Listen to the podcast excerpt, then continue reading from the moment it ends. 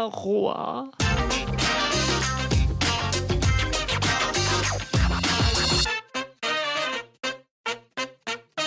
Moin und herzlich willkommen zu Imkis, der sumsige Podcast von der Oster.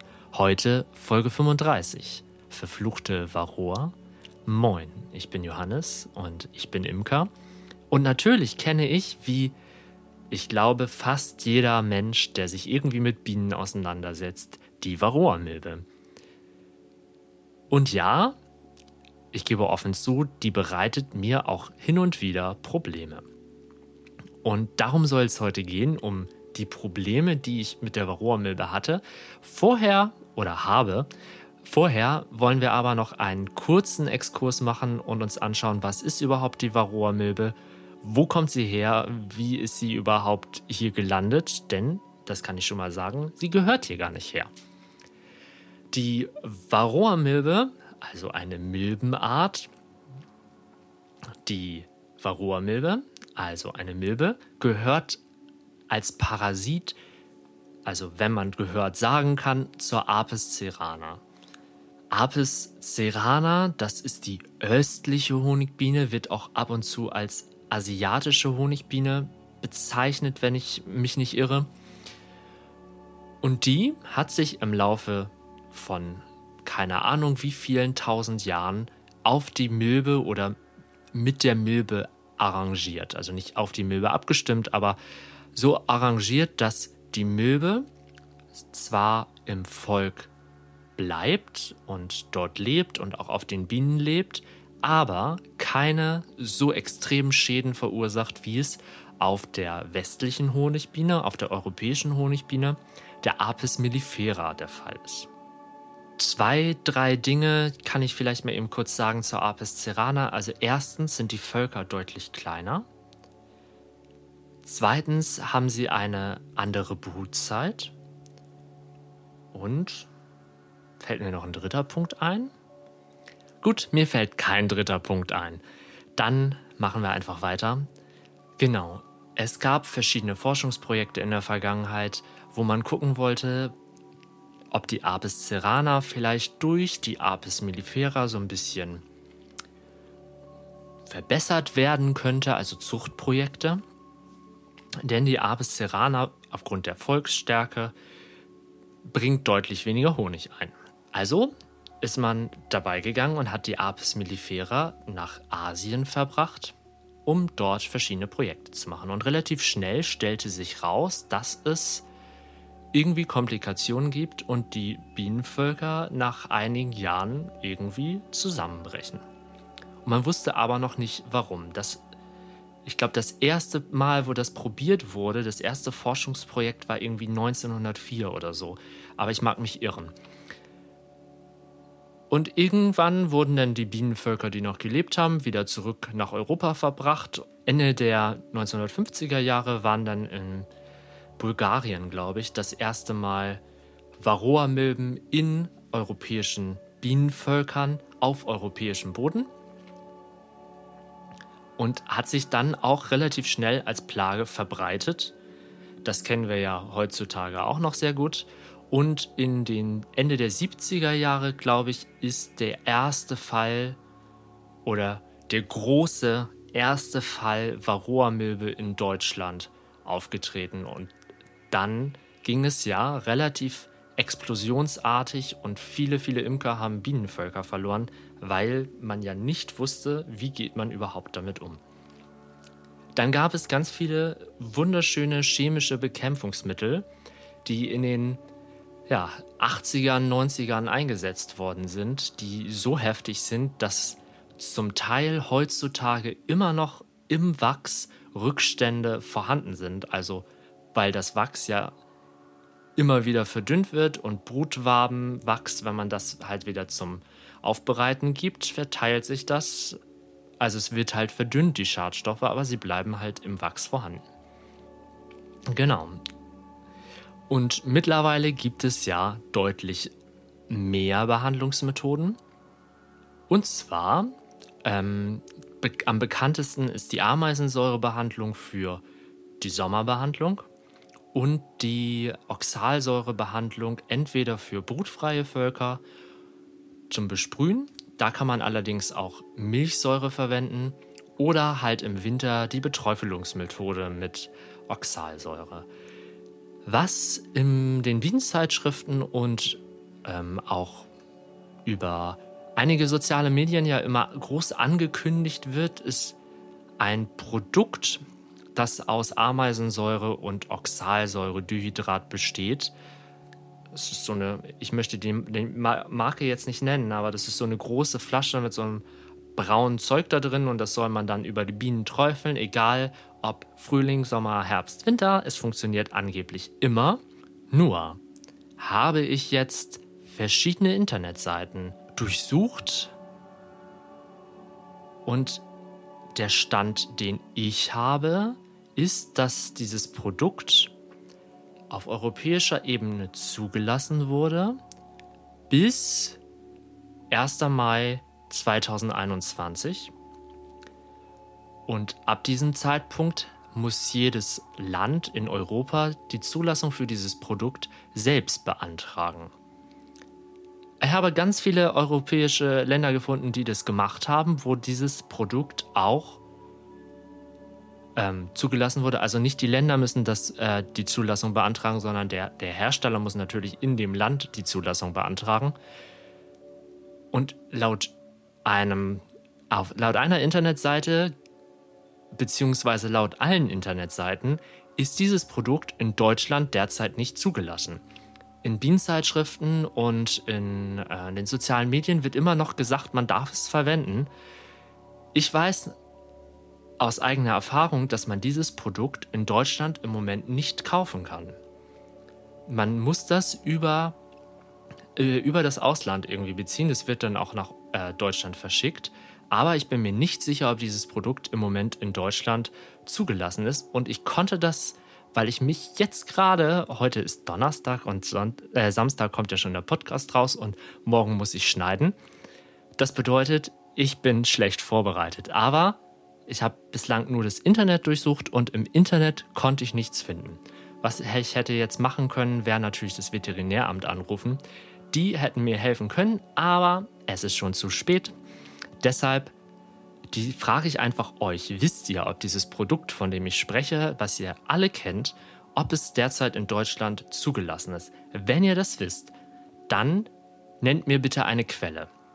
Also diese ganzen Halbwahrheiten, die immer über irgendwelche Varroa-Behandlungszulassung umher geistern im Internet, die ähm, möchte ich natürlich hier vermeiden. Also ich möchte, wenn ihr denkt, dass es zugelassen ist, eine wirkliche ähm, gute Quelle haben, die es ja, ähm, die es wirklich bestätigt. Also am besten wäre der Zulassungsbericht oder ein Artikel in einer Fachzeitschrift, der es sagt. Und den letzten Artikel in einer Fachzeitschrift war halt, das hatte ich erst nochmal nachgelesen, dass dieses Produkt zum Mai 2021 eine Neuzulassung benötigt. Aber ob diese Neuzulassung jetzt vorhanden ist oder nicht vorhanden ist, weiß ich leider nicht. Vielleicht weiß es halt einer von euch, dann schreibt es in die Kommentare. So, jetzt habe ich ganz viel geredet. Ich muss mal kurz Luft holen. Es geht aber auch anders. Es gibt auch biologische Behandlungsmethoden. Zum einen die Drohnenbrutentnahme. Dann gibt es die Möglichkeit, Kunstschwärme zu bilden, die sich dann auch halt mit Oxalsäure oder Milchsäure besprühen lassen, um nochmal zusätzlich ähm, den Milbendruck aus den Völkern zu nehmen. Es gibt die Möglichkeit, ähm, mit Hypothermie zu arbeiten, also das, die Brut des Volkes zu erhitzen, aber nur bis zu dem Punkt, wo die Milben absterben und die Bienenlarven halt überleben. Es gibt die Möglichkeit der totalen Brutentnahme, was in irgendeiner Art und Weise ja dem ähm, Kunstschwarm auch irgendwie entspricht. Also es gibt verschiedene andere Möglichkeiten, die zum Teil auch bessere Resultate erzielen als so manche Säure. Denn das Problem ist, und deswegen gibt es auch so viele verschiedene ähm, Varroa-Behandlungsmittel, das Problem ist, dass sich die Milbe relativ gut anpassen kann an verschiedene chemische Substanzen. Deswegen sind die, die richtig chemischen Produkte auch, ich glaube, es gibt noch ein oder zwei richtig chemische Produkte. Ansonsten ist es ja alles über die Übersäuerung der Biene, also mit natürlichen Säuren, ähm, wird die Varroamilbe behandelt, weil durch die Übersäuerung fällt die äh, Milbe ab. Das ist ein rein physikalischer Prozess praktisch. Eine richtige Behandlung der Milbe oder gegen die Milbe, die ganzen Medikamente, dagegen sind die Milben ja mittlerweile immun geworden. Und das ist auch, glaube ich, das größte Problem, was wir haben, dass die Milbe sich so gut anpassen kann. Und wir mit unseren chemischen Methoden erstens die Bienen ziemlich belasten und zweitens, dass sich in der Natur halt Parasit und Honigbiene oder Biene oder also in diesem Fall Milbe und Biene, sagen wir mal so, aufeinander über Jahrtausende anpassen, sodass der Parasit da was davon hat, dass die Honigbiene ausgenutzt wird, aber er hat natürlich nichts davon, wenn die Honigbiene stirbt, weil wenn die Honigbiene stirbt, hat der Parasit nichts mehr, wo er leben kann. Und das muss man im Hinterkopf behalten, finde ich. Und deswegen finde ich so Projekte, ähm, die man heutzutage als ähm, VSH, also Varroa-sensitive Hygiene, bezeichnet. Also so Zuchtprojekte, in denen Bienen antrainiert wird oder künstlich dieser Prozess versucht wird zu beschleunigen, dass sich Bienen mit der Milbe, also dass Bienen mit der Milbe leben können. Denn das ist ja das, oder das ist ja der Grund, weshalb die Apis cerana keine Ausfälle hat oder weniger Ausfälle, weil sie sich halt über Jahrtausende an diesen Parasiten angepasst hat. Meine Meinung ist halt, da müssen wir auch hin. Wenn wir nämlich immer weiter behandeln mit chemischen Säuren, dann ist das Problem, dass ja, es scheinen ja immer Milben zu überleben. Also wir brauchen ja nicht davon ausgehen, dass alle, Milben, äh, alle Völker milbenfrei sind, also komplett milbenfrei, also auf Null runter. Denn ansonsten hätten wir ja im nächsten Jahr keine Milben mehr. Wenn es so einfach wäre, dann müsste einmal das Veterinäramt rauskommen wir behandeln alle Völker, die es gibt, und dann werden wir die Milbe ja theoretisch los. Das funktioniert ja aber scheinbar nicht. Denn irgendwie irgendeine Milbe, die super gute Gene hat, die überlebt. Und wenn die sich weiter verbreitet, tja, shit, dann haben wir wirklich ein Problem, weil es überleben immer die Stärksten. Und umso also wir züchten ja dann praktisch starke Milben. Und wenn wir auf biotechnische beziehungsweise auf, ähm, auf so Zuchtprojekte umsteigen könnten, dann trainieren wir ja praktisch der Honigbiene an, mit der Milbe klarzukommen. Dazu aber später mehr. Ich habe erst voll vergessen, was anderes zu sagen. Heute ist ja aber auch der Chaos in meinem ähm, Podcast. Vielleicht schneide ich das aber auch nachher richtig, dann hast du es gar nicht mitbekommen. Genau, was passiert eigentlich, wenn eine Milbe ähm, eine Biene befällt? Was ist der Auslöser, dass die Bienen sterben? Zum einen, also die Varroa-Milbe sitzt ja an der Hämolymphe, also dem, ich glaube, es wird immer als Fettkörper, Fettkörper bezeichnet und da saugen die praktisch die Energie raus. Die Bienen, die dann noch schlüpfen, sind erstens kleiner und haben, und haben Schwierigkeiten beim Lernen, also so eine Art Lernschwäche und verfliegen sich dann leichter und stecken somit halt auch andere Bienenvölker an. Das ist ein Punkt, also schwache Bienen. Und hinzu kommt, dass die Varroa-Milbe, ähnlich wie zum Beispiel Ratten, auch Krankheiten übertragen. Ganz logisch. Oder Mücken. Mücken ist eigentlich das bessere Beispiel. Es gibt ja Krankheiten, die durch Mückenstiche übertragen werden. Und so ähnlich ist es bei der Biene auch. Und dadurch werden halt Krankheiten, die sich vielleicht normalerweise nicht so schnell verbreiten würden, würden unterstützt darin, dass sie die Bienen befallen können. Nämlich einmal schwache Bienen, und wenn diese schwachen Bienen sich auch noch wundervoll verfliegen, haben wir dann auch noch eine gute Krankheitsübertragung. Dazu gehört zum Beispiel der Flügeldeformationsvirus. Und genau dieser hat bei mir bislang zu den stärksten Schäden ähm, aufgrund der Varroa-Milbe geführt. Jetzt habe ich ganz viel geredet und ich hoffe, der zukünftige Johannes hat das so zurechtgeschnitten, dass mein ganzes Gestotter gar nicht aufgefallen ist und ihr davon gar nicht wisst, dass ich ähm, irgendwie heute so schlecht vorbereitet bin. Ich sollte früher anfangen mit dem Podcast. Aber nun ja, für den Dezember sind schon alle Folgen fertig. Genau.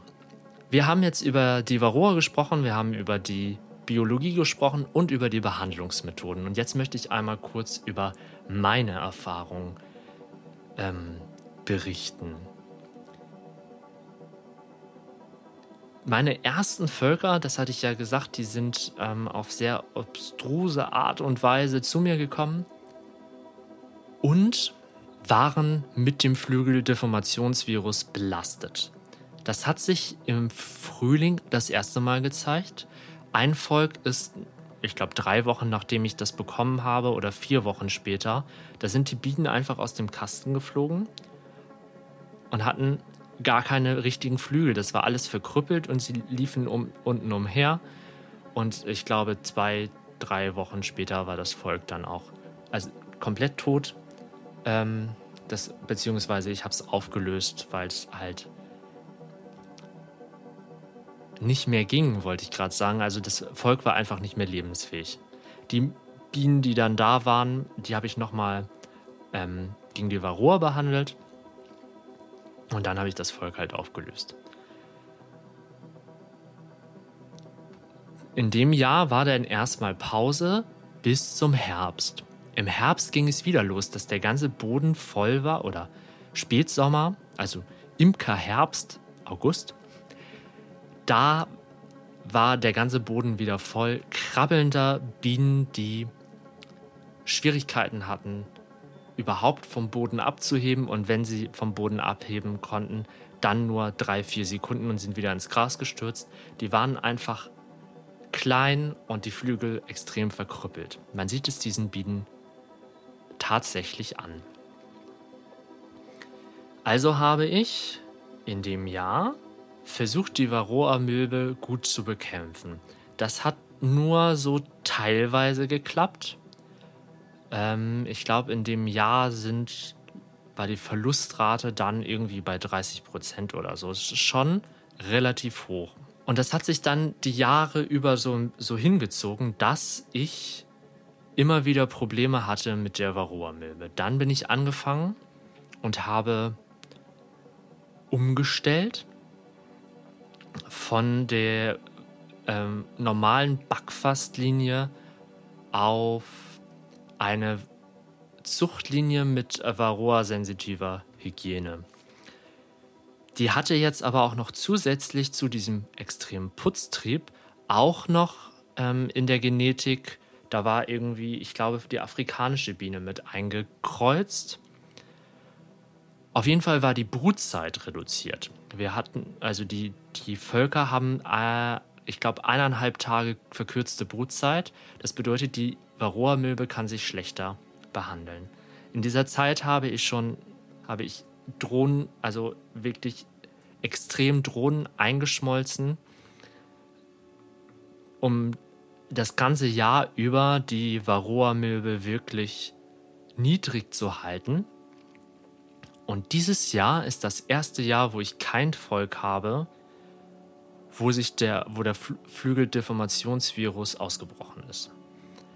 Ich hoffe, wenn die Behandlungsmethoden jetzt so weiterhin fortgeführt werden, dass das auch so bleibt und ich diesen Virus vielleicht tatsächlich nie wieder zum Aus, also dass er nie wieder ausbricht. Ähm, also es wäre zu wünschen, den Bienen auf jeden Fall zu wünschen.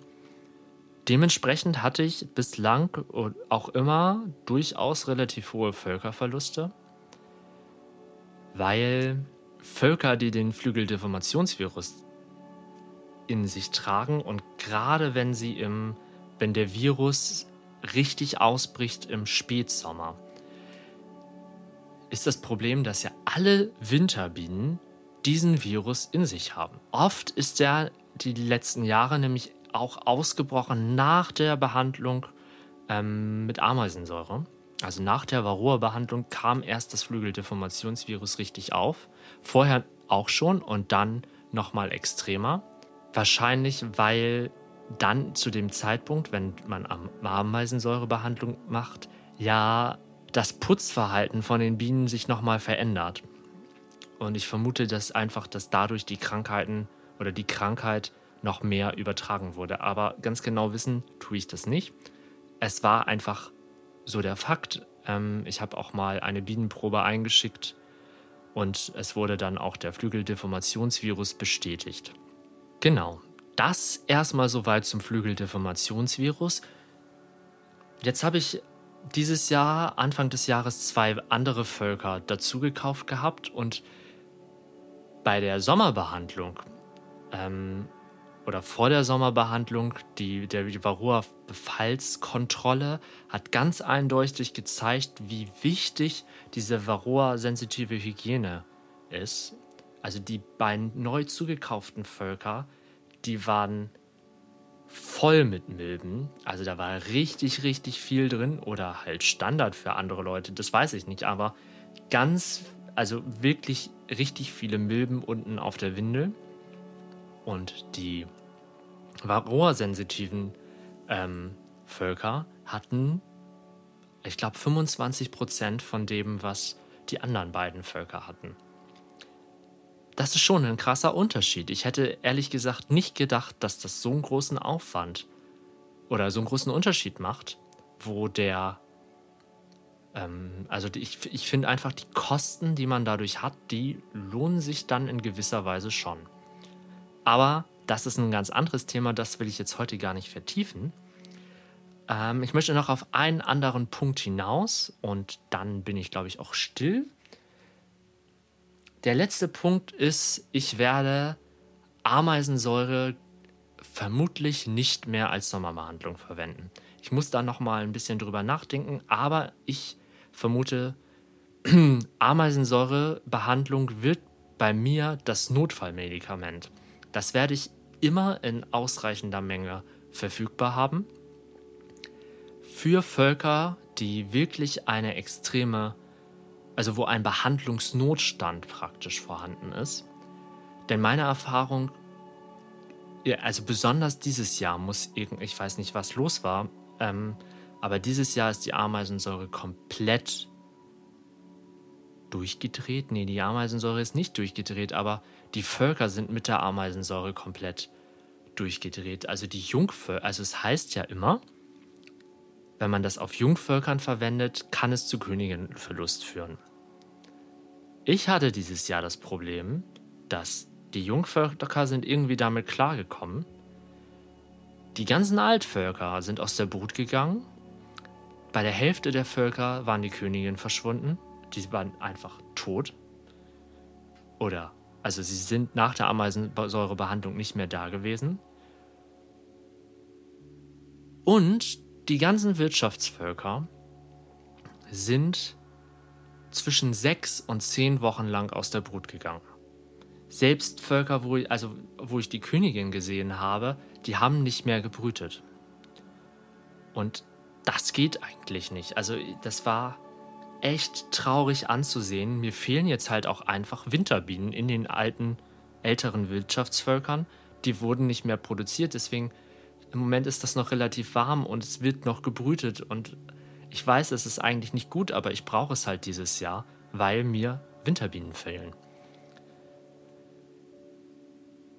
Ja, das ist so meine Erfahrung gewesen mit der Ameisensäure in diesem Jahr. Ich weiß nicht, ob das mit der hohen Luftfeuchtigkeit, weil es ständig geregnet hat und mit den kalten Temperaturen zusammenhängt, wobei es für meinen Beutentyp keinen, laut ähm, Anleitung keinen Unterschied macht, wie warm es ist, beziehungsweise wie hoch die Luftfeuchtigkeit ist. Ich muss immer die gleiche Menge Dochtpapier und die gleiche Menge Ameisensäure verwenden.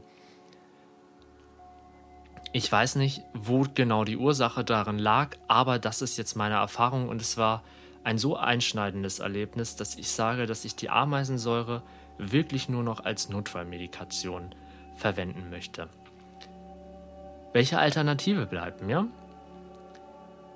Das ist eine sehr gute Frage. Also als Sommerbehandlungsmethode für die Zeit, in der ich das mache, also Ende Au ah, ja, Mitte bis Ende August gibt es eigentlich keine Alternative. Also unsere Lindentracht oder Lindenblüte und ähm, Buchweizen und so ist hier im Norden halt einfach relativ spät. Ähm, genau, und ich brauche halt einfach eine Behandlungsmethode für Ende August. Es gibt ja verschiedene, die hatte ich schon vorgestellt, aber die sind alle für Anfang Juli empfohlen. Anfang Juli sind wir noch nicht mal mit der Spättracht angefangen. Und ich habe mir jetzt überlegt, ich werde nächstes Jahr, und darüber werde ich dich dann auch informieren, ich werde nächstes Jahr kurz vor der Honigernte die totale Brutentnahme machen. Ich werde das so ein bisschen volksmäßig auch sortiert lassen, also dass jedes Volk praktisch die Brut in den anderen Kasten bekommt und dann das ausgebrütet wird. Dann ernte ich nach zwei, drei Tagen den Honig und werde die kompletten Altvölker äh, mit Oxalsäure besprühen oder mit Milchsäure, das weiß ich jetzt noch nicht ganz genau. Vermutlich Oxalsäure, die Wirkung ist, glaube ich, ein bisschen besser. Und dann, je nachdem, ob ich noch Königin habe, werde ich aus den Brutwaben entweder neue Völker machen, dann also ausbrüten lassen, mit Oxalsäure besprühen, neue Königinnen dazusetzen. Das wäre eine Möglichkeit. Oder aber, wenn die Bienen vielleicht nicht mehr richtig ausbauen sollten, also die, die Mittelwände richtig ausbauen sollten und es da zu Komplikationen kommt, habe ich dann die Möglichkeit, einfach die ganzen Brutwaben einmal durchzusortieren. Das wirklich dunkle fliegt dann natürlich an der Stelle gleich raus. Es wird behandelt und die ganzen Bienen werden dann einfach mit dem, ihrem alten Volk nochmal wieder vereint. Das sind im Moment, ist, ist im Moment für mich so die einzige Möglichkeit, die mir in den Sinn gekommen ist, die gut funktionieren könnte. Vielleicht hast du aber noch einen wichtigen Tipp, einen guten Hinweis für mich, also ich habe halt das Problem, ich, ich kann es eigentlich nicht verantworten, die Ameisensäure zu verwenden, weil sie so extreme Schäden, also wenn man sich die Bienen anguckt, während man Ameisensäure macht, sieht man ja, dass es den Bienen dabei nicht gut geht. Und ich kann es ehrlich gesagt nicht verantworten, dann diese Bienen oder diese Methode einfach zu verwenden.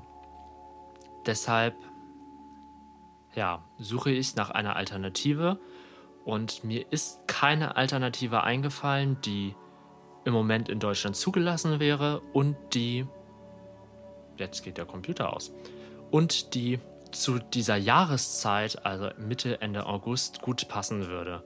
Und selbst dieses, was ich jetzt plane, kann ein sehr großes, ähm, risikoreiches Spiel werden. Aber ich muss es einfach probieren. Ich muss jetzt selbst aktiv experimentieren, damit ich irgendwie eine Möglichkeit finde, bienenfreundlich das Ganze ähm, zu machen. Alternativ könnte man natürlich die ähm, Sache mit der Hypothermie verwenden. Dann könnte ich zum Beispiel die Varroa-Behandlung auch schon äh, das oder mehrmals machen, vielleicht einmal im Anfang Juli schon, sodass die Varroa-Milbenzahl dann auch tief gehalten wird. Ich weiß aber nicht, wie ich das technisch umsetzen kann. dass ich draußen auf den Feldern ähm, da stundenlang stehe und irgendwelche Beuten äh, oder irgendwelche Riemchen äh, überhitze in der Sauna. Ähm, ja. Keine Ahnung. Vielleicht hast du eine Idee. Das war ja das, was ich eigentlich sagen wollte. Heute, ah, heute geht mir der Faden verloren. Bitte verzeih mir. Ja, vielleicht hast du eine Idee. Dann schreib sie mir gerne entweder in die Kommentare oder du schreibst mir direkt eine Nachricht an imkerei.esselborn.gmail.com. Ja, oder sonst halt über Instagram und so weiter. Die ganz normalen Kanäle sind natürlich nutzbar. Was sind deine Erfahrungen allgemein noch mit der Varroa-Milbe? Welche Behandlungsmethoden verwendest du? Also verwende, verwendest du einfach schlichtweg Ameisensäure oder machst du eine biotechnische Bekämpfungsmethode oder verwendest dieses Produkt, von dem ich gesprochen habe, von dem ich nicht mehr weiß, ob es überhaupt zugelassen ist. Das sind, glaube ich, die, die einzigen Methoden. Ah, und Timol könnte man natürlich noch verwenden. Ähm, was ist so deine, deine Herangehensweise von den legalen Varianten, die angewendet werden könnten? Schreib mir das doch gerne mal in die Kommentare. Und ansonsten hören wir uns nächste Woche wieder. Ich freue mich, dass du eingeschaltet hast und wir hören uns beim nächsten Mal. Bis dahin, mach's gut und lass dich nicht stechen.